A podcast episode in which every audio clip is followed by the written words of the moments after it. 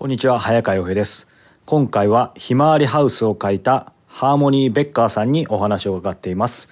全編英語となります。字幕の方で、えーご覧になりたい方は、え YouTube の方から、えー日本語が、え字幕付きでご覧になれますので、そちらをチェックしてみてください。リンクも貼っておきます。それでは、お聞きください。インタビュー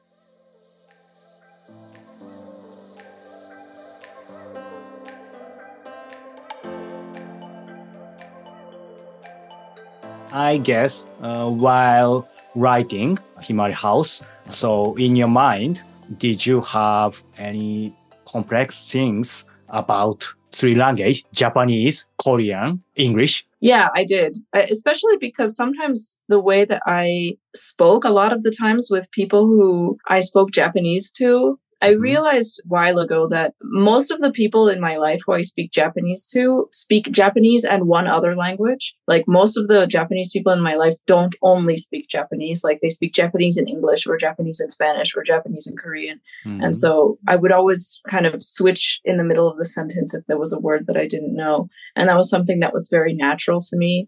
And it's more difficult to do that in a book. So there were times when I would want to switch in the middle of the sentence, but it wouldn't make sense, or the editors would get really like, oh, do we have to do this? Like, can we just like make it more simple, please? It's, I think speaking is a lot more complex than written in a way where, you know, especially when you're bilingual, sometimes you just like switch without thinking about it, but you know, have to think about the audience and what will make sense to them. So I think Himawari House focuses on three people who, despite struggling with language barriers and uh, cultural differences, right, and uh, nurture their friendship. But personally, whether in my home country or abroad, and uh, whether interacting with uh, foreigners or not, I realized the importance of expressing my thoughts in words and uh, communicate them from various angles uh, multiple times. In this scene, I think this work resonates with everyone, regardless of their experience with language learning or living abroad. In a way, this work uh, not only addresses overcoming the barrier of language, but also gently teaches how to overcome the barriers of the heart. What are your thoughts on this? I hadn't thought about that before, before this moment, but when you said it, I realized like, oh, that's actually true because it, it is, you know, Nao's insecurity is not necessarily like just the insecurity of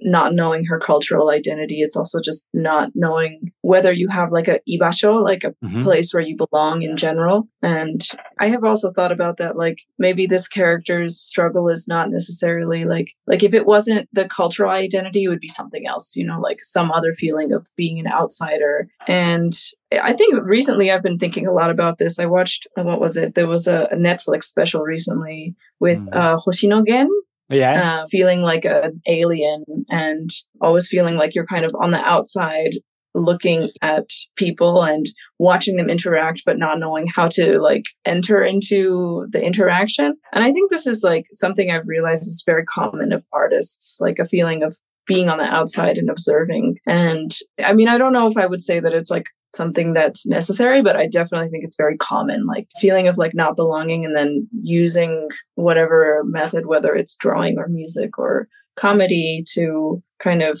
transmute that feeling and kind of translate what you see into a way that you can communicate yourself which is not necessarily always even through words. Like like i said it can be through through comics like or through singing or whatever it may be So when it comes to comics, uh, how would you describe, how would you explain the difference between Japanese manga and uh, other comics? like it's usually black and white. I mean, if we're talking just like technical terms, like it's usually black and white. It's usually like long. It's usually, I think, in general, I feel like the words are used more sparingly. And I think there's also differences between like manhwa, like Korean comics, and then American graphic novels versus like French graphic novels. But in general, I find American comics tend to use a lot more words and a lot more text, and the pictures tend to be smaller. The style tends to be kind of either more childish or more like superhero cartoony. And I think in general, like the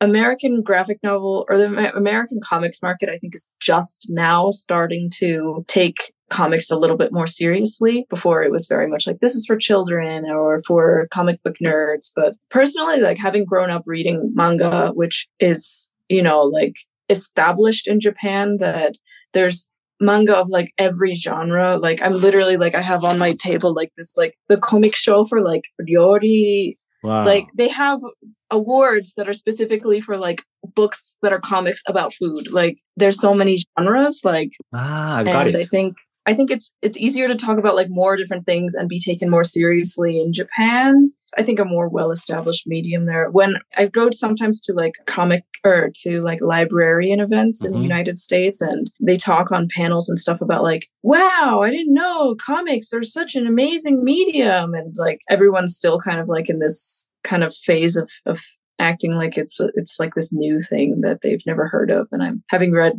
uh, manga my whole life. I'm like, I just feel kind of weird about like Yeah. I can't be surprised with you because it's just something that is just very like obvious to me. I saw your profile or any other interviews. Certainly, you were so inspired by Japanese uh, manga, especially Hachimitsu to Clover. Mhm. I've never read Hachimitsu to Clover. Of course, I Mhm. know.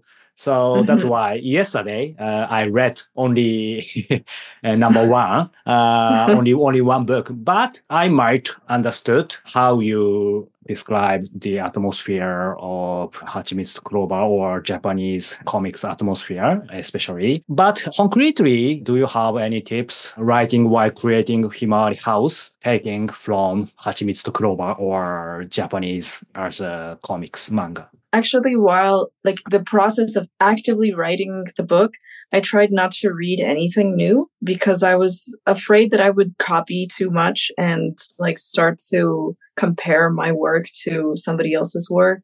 And then I think, but but before writing it as well, I think I wanted to try to read more things besides just Hachimitsu Kurowa because you know I don't want to make just like a rip off like a complete copy. So there were I tried to diversify a little bit in what I read. Interestingly, because I haven't really gone back and revisited that series in a long time, but yesterday I started rereading another one which is uh Umimachi Diary I see. and I realized like, oh, I think I really also stole a lot from this series, just from the Mm. dynamic between these like three main characters who are sisters. And it's also like a series where they're like living in a house and it's just like Mm. daily life kind of occurrences. But yeah, I think I try not to read too much when I'm actively creating because I, I get I know that I'm insecure and that I'm gonna start I'll read something and then I'll look at my work and I'll think, ah, Right.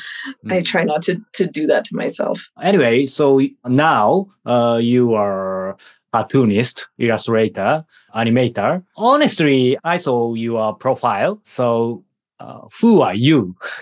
so uh, I, I mean, of course, uh, you are a cartoonist, illustrator, or animator, or so every job, every work, you. But I mean, which is the most uh, focusing job for you? Of course, everything uh, is okay, but I wonder. I mean, right now is comics. I don't know how it'll be in the future. I don't want to kind of define myself by one thing, but yeah, it's definitely been the one that I think at this point I'm the most proficient in. And I feel like it's the easiest for me to express myself in that way. Although, I mean, when I was younger, I definitely had like dreams of becoming like the next Miyazaki. And I mean, who knows if I will ever have like that kind of opportunity, but I do have like dreams of things that I would like to do. And I would like to paint more and kind of also explore different ways of creating that are not necessarily like creating a piece of work, but like creating also like connections between people and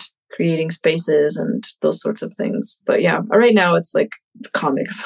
In your field, who do you think is currently the best creator in the world? Creator of comics? Yeah, yeah, yeah. Oh, that's hard. Well, like uh, my like current idol, Igarashi Daisuke, hmm is definitely like my idol right now. Why do you think so? Both like the artistic style and also the themes that he Yes. explores. Every time I read his works, I feel kind of like very moved and Mhm. uh, like almost like spiritually shaken in a way that is very rare, I think. I mean, I aspire to create things that are like, I think moves me the most about his work is that it feels very big Mhm. like and I- it just feels like he's like on he has some kind of connection to like some other dimension and he's like receiving messages from ghosts or something and it's every time i read his work i'm just blown away いつも、えーインタビューをご視聴いただいてありがとうございます。 えーこの度スタートしたメンバーシップでは、えー各界のトップランナーから戦争体験者に至るまで2000人以上にインタビューしてきた僕が、えー国内外の取材、えそして旅の中で、え見つけた人生をアップデートするコンテンツをお届けしていきたいと思います。えここでしか聞けない特別インタビューや秘蔵トークにもアクセスしていただけます。え随時これは面白い、これはいいんじゃないかっていうコンテンツも、えアップデートしていきますので、えそちらも含めてどうか今後の展開を楽しみにしていただけたらと思い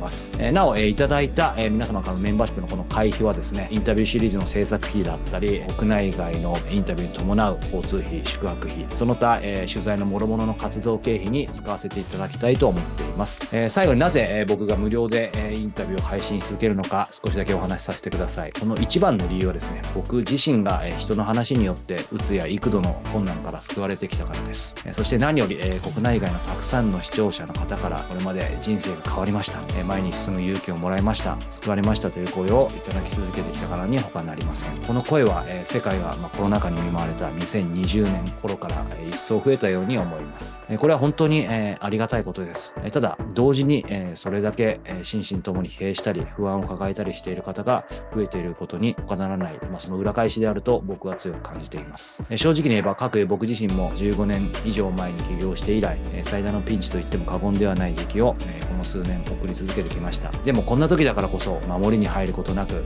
インスピレーションと学びに溢れる、まだ見ぬインタビューを、え送り続けることが、えインタビュアーとしての、え自分の使命なのではないかと強く感じています。え世界がますます混迷を極め、先の見えない時代だからこそ、え僕はインタビューの力を信じています。えこれまでのようにトップランナーや戦争体験者の方への取材はもちろん、今後は僕たちと同じ姿勢の人、普通の人の声に耳を傾けたり、えーややもすると内向きになってしまう今こそ、海外でのインタビューに力を入れていきたいと思っています。えそして、彼らの一つ一つの声を音声や映像だけでなく、え本としてもしっかりと残していきたい。そう考えています。えそんな思いに共感してくださる方が、えこのメンバーシップの一員になってくださったら、これほど心強く、そして嬉しいことはありません。えーぜひメンバーシップの方でも、え皆様とお目にお耳にかかれるのを楽しみにしています。え以上、早川洋平でした。